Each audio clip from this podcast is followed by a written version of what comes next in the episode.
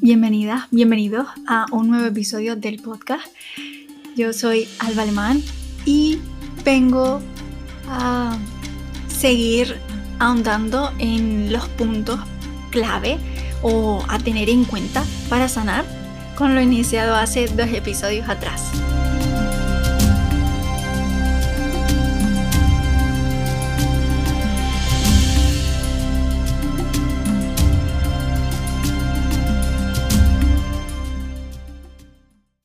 Para tomar esto que hoy te comparto, hoy te entrego, quiero que uses tu discernimiento, que disfrutes de este contenido, de esta información, no solo haciendo uso de tu discernimiento, sino tomando lo que te sirva y dejando ir el resto. Haz uso de estas palabras, no lo dejes en un nivel mental, aunque todo llega cuando a su debido tiempo.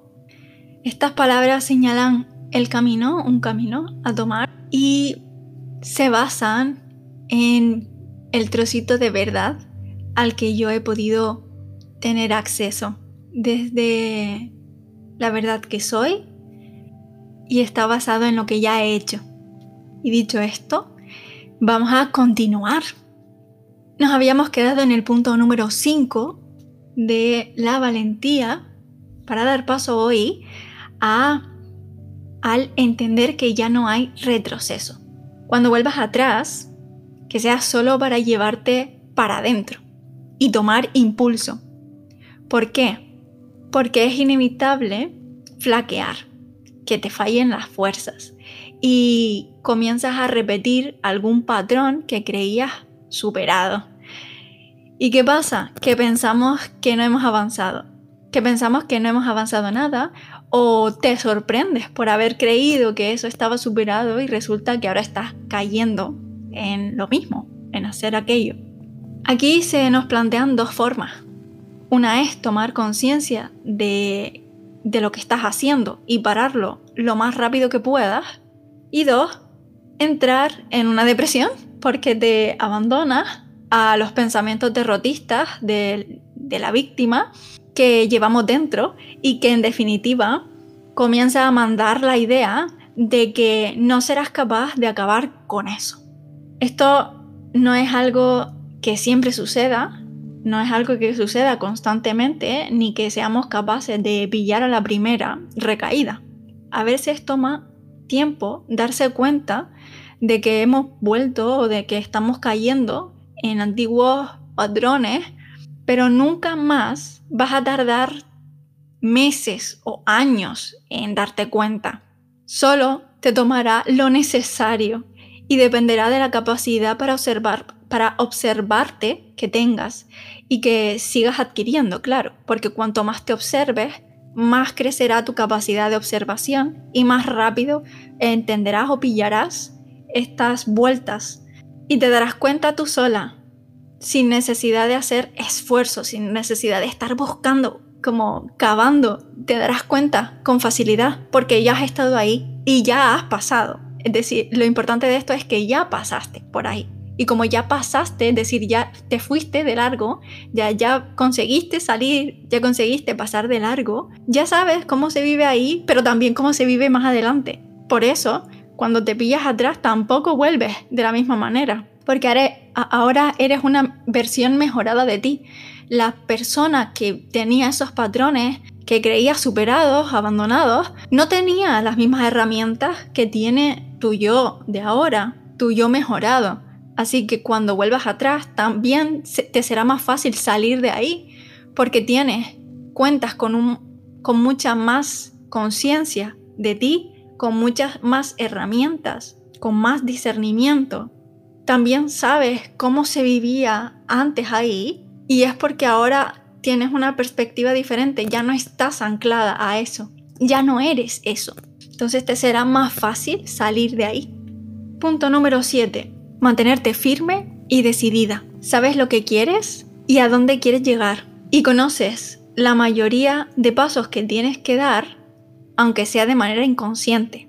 En este punto es importante pararse a cuestionar discernir cuál es la motivación real para avanzar, porque será la que te tendrás que recordar. Así que lanzo esta pregunta.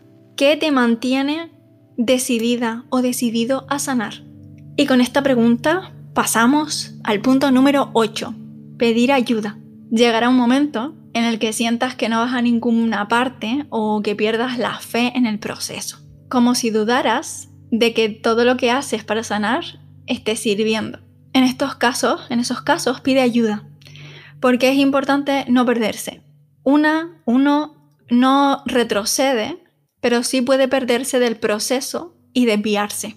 La ayuda ha de llegar en forma de oración, de un libro, de canalización propia o ajena, de infinidad de formas, pero siempre vuelve la ayuda que tú te prestas. Es como si con todo lo que te has ayudado durante el proceso hubieras acumulado puntos extra para la recaída. En estos casos, la ayuda siempre se pide o al cielo o a la tierra. Es decir, a alguien que sepas que va a ayudarte o a quien encuentres dispuesto para hacerlo. Y yo sobre todo recomiendo que siempre pidas ayuda al cielo. Aunque tomes la decisión de hablar con alguien aquí, en este plano, en la tierra, porque eso hace, desde mi punto de vista, sé que llegará la ayuda más adecuada, acorde al cielo, es decir, de acuerdo con todo lo que eres, todo lo divino. Y hablemos del el siguiente punto, que está relacionado un poco con esto, tener fe. ¿Y a qué me refiero cuando anotamos tener fe como un punto a tener en cuenta para sanar? A siempre tener fe en ti, tener fe en el proceso, en que solo lo mejor es lo que está sucediendo, que el cielo te ama y que no te dejará sola, solo, siempre te mandará ayuda. Tener fe es confiar cuando todo lo demás falla y seguir creyendo. Le escuchaba hace tiempo a um, Amada Celina, es canalizadora, y justamente eh, canalizaba el mensaje, la definición de, fe, y viendo un, vídeo, una charla suya, encontraba en un, un pedacito, tenía la canalización de un ser de luz, no recuerdo cuál, no sé si era el Maestro Jesús, donde, se, eh, donde este ser de luz explicaba o definía qué significaba tener fe. Y era tan sencillo como tener fe es no tener dudas. Yo todo este material, eh, toda esta información que he compartido, esto fue preparado hace meses atrás y no viene a ser visto hasta ahora. Todo tiene un momento, un lugar y también yo era distinta en aquel momento. Y justamente al leer esta parte de tener fe es confiar cuando todo lo demás falla y seguir creyendo, recordé esa canalización que vi hace escasas semanas, hace escasos días de Amada Selina, donde no en palabras propias, sino en palabras canalizadas, en palabras de este ser, eh, decía que tener fe era no tener dudas. Cuando asalta la duda, hay que acudir a su hermana gemela la fe y ponerse en manos de ella y renunciar a andarlo sola, porque cometemos el error de redundar, de andar en círculos y renunciar a protegernos de cometer errores. Por ende, a salvarnos de experimentar un mal mayor y salir o sobrepasar, saltar por encima de la duda con ayuda. Es decir, hacer del proceso uno más llano y amoroso y amable es lo que encontramos cuando tenemos fe. Si por el contrario renunciamos a esto, a este punto, cometemos el, desde mi punto de vista, error de quedar atados y atrapados en la duda y a la incertidumbre. He estado ahí, sé de lo que hablo y es bastante jorobado quedarse atada o atado a la incertidumbre, a la duda, porque es como no saber vivir y estar en un pozo del que no puedes salir y nos va a llevar tiempo. En este en estas notas puse como ejemplo que esto es como quedarse girando en una rotonda cuando podemos salir antes. Tener fe es salir antes. Y llegamos a este último punto de la capacidad para reconocer las señales. En este punto hacemos frente a la vida y asumimos las responsabilidades. Es decir, vemos si vemos señales y no hacemos nada, es como renunciar a que la vida sea más fácil y más clara. Cuando reconoces la señal, es inevitable que se te plantea una, se te hace una invitación a tomar acción en cualquier parte y de cualquier manera, sea cual sea la señal o acción que se te plantea. Por ejemplo, ver números repetidos y encuentras en su significado que la acción es dejarse llevar y fluir con el proceso o a tener paciencia, por ejemplo. Es mucho mejor tomar esas acciones que vivir pensando que no entiendas nada y que no sabes qué más sigue. Es decir, cuando no reconoces las señales, esto es lo que pasa, que, que vives pensando demasiado, que no entiendes nada, por, por pensar demasiado te confundes y no sabes qué más sigue porque te bloqueas, te nublas, se te nubla la vista y ya no ves nada. Entonces, si reconocemos las señales, lo que estamos haciendo es saber qué sigue, entender un poco mejor por dónde va la cosa, por dónde van los tiros y no pensar demasiado. Ya nos han dicho por qué rumbo hemos de tomar el camino. Para cerrar, y no sé si este episodio quedará un poquito más largo que los, que los demás, pero para cerrar, me gustaría seguir explicando qué más hace falta para comprender este proceso. La sanación es consciente, es libre, es un proceso que podemos entender un estilo de vida. Por ende, es un proceso personal e intransferible. No se puede renunciar a ello es algo que está pasando a cada momento, pero hay quien no llega a despertar y hacerse cargo de ello. Se queda en un nivel de inconsciencia. Para esto tengo un ejemplo que creo que sirve. Imaginemos que vamos en una carreta tirada por caballos y vamos en un camino desierto, no hay nadie, no hay nada, solo polvo, tierra, un camino. Y pasa muy poca gente por ese camino, cada mucho tiempo. En un momento dado del camino, digamos que nos hemos quedado inconscientes. La carreta sigue andando.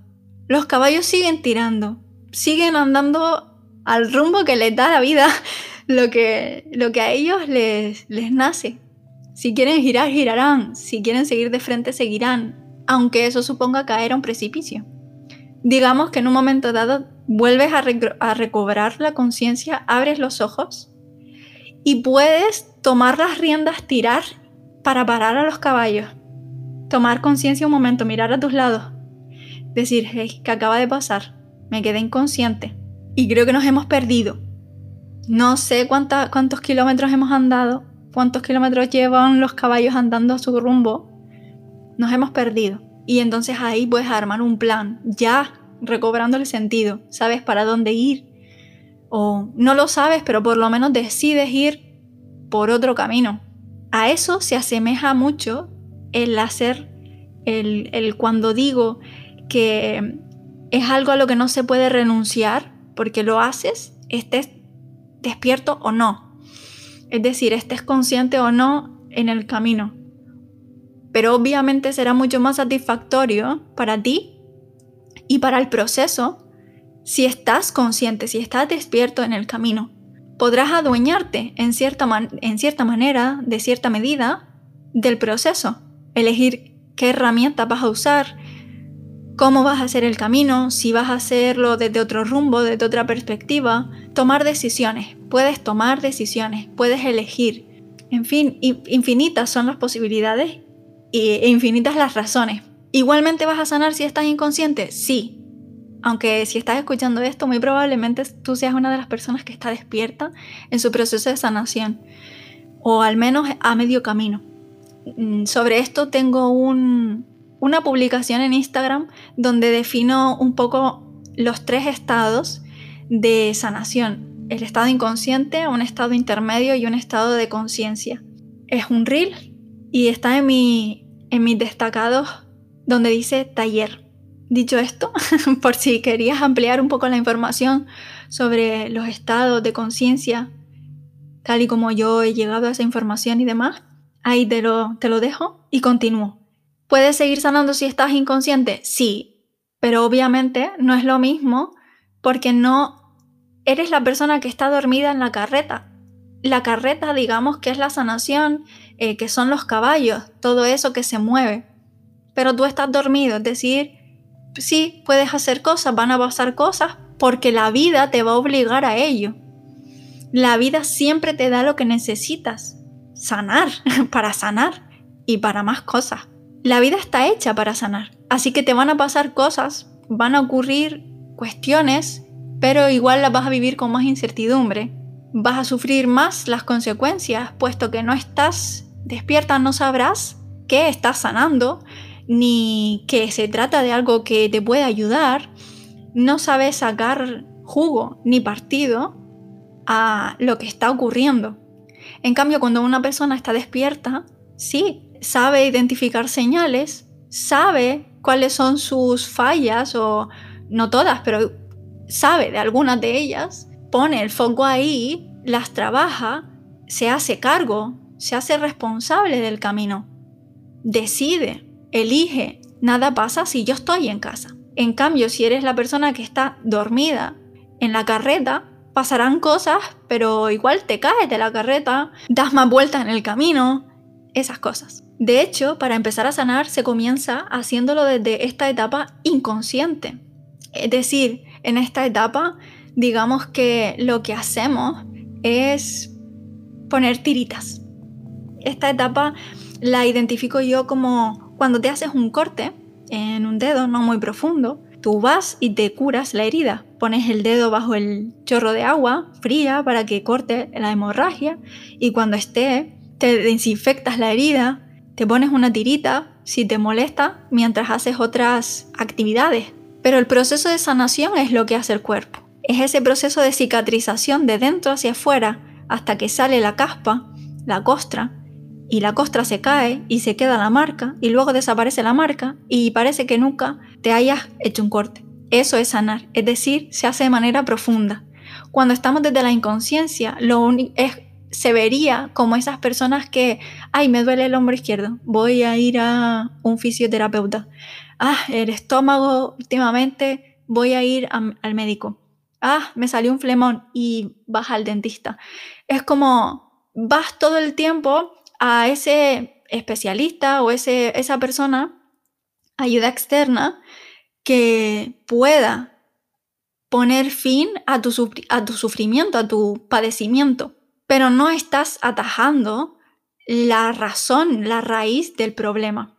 Simplemente estás curando un síntoma.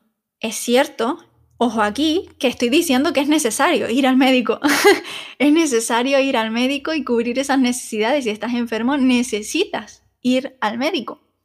Pero hay personas que incluso estando malas y estando enfermas, profundizan en la enfermedad, se dejan sentir la enfermedad, quieren saber qué es lo que tiene para mostrarles. Las personas que están inconscientes solo quieren que se les quite esto, quítame esto, y además lo hacen poniendo la responsabilidad afuera. La otra persona es la que tiene el conocimiento y esa otra persona es la que me va a curar. No tienen ni siquiera en consideración que es el cuerpo el que sana, que sin ti no hay nada sin ti no hay sanación en el cuerpo.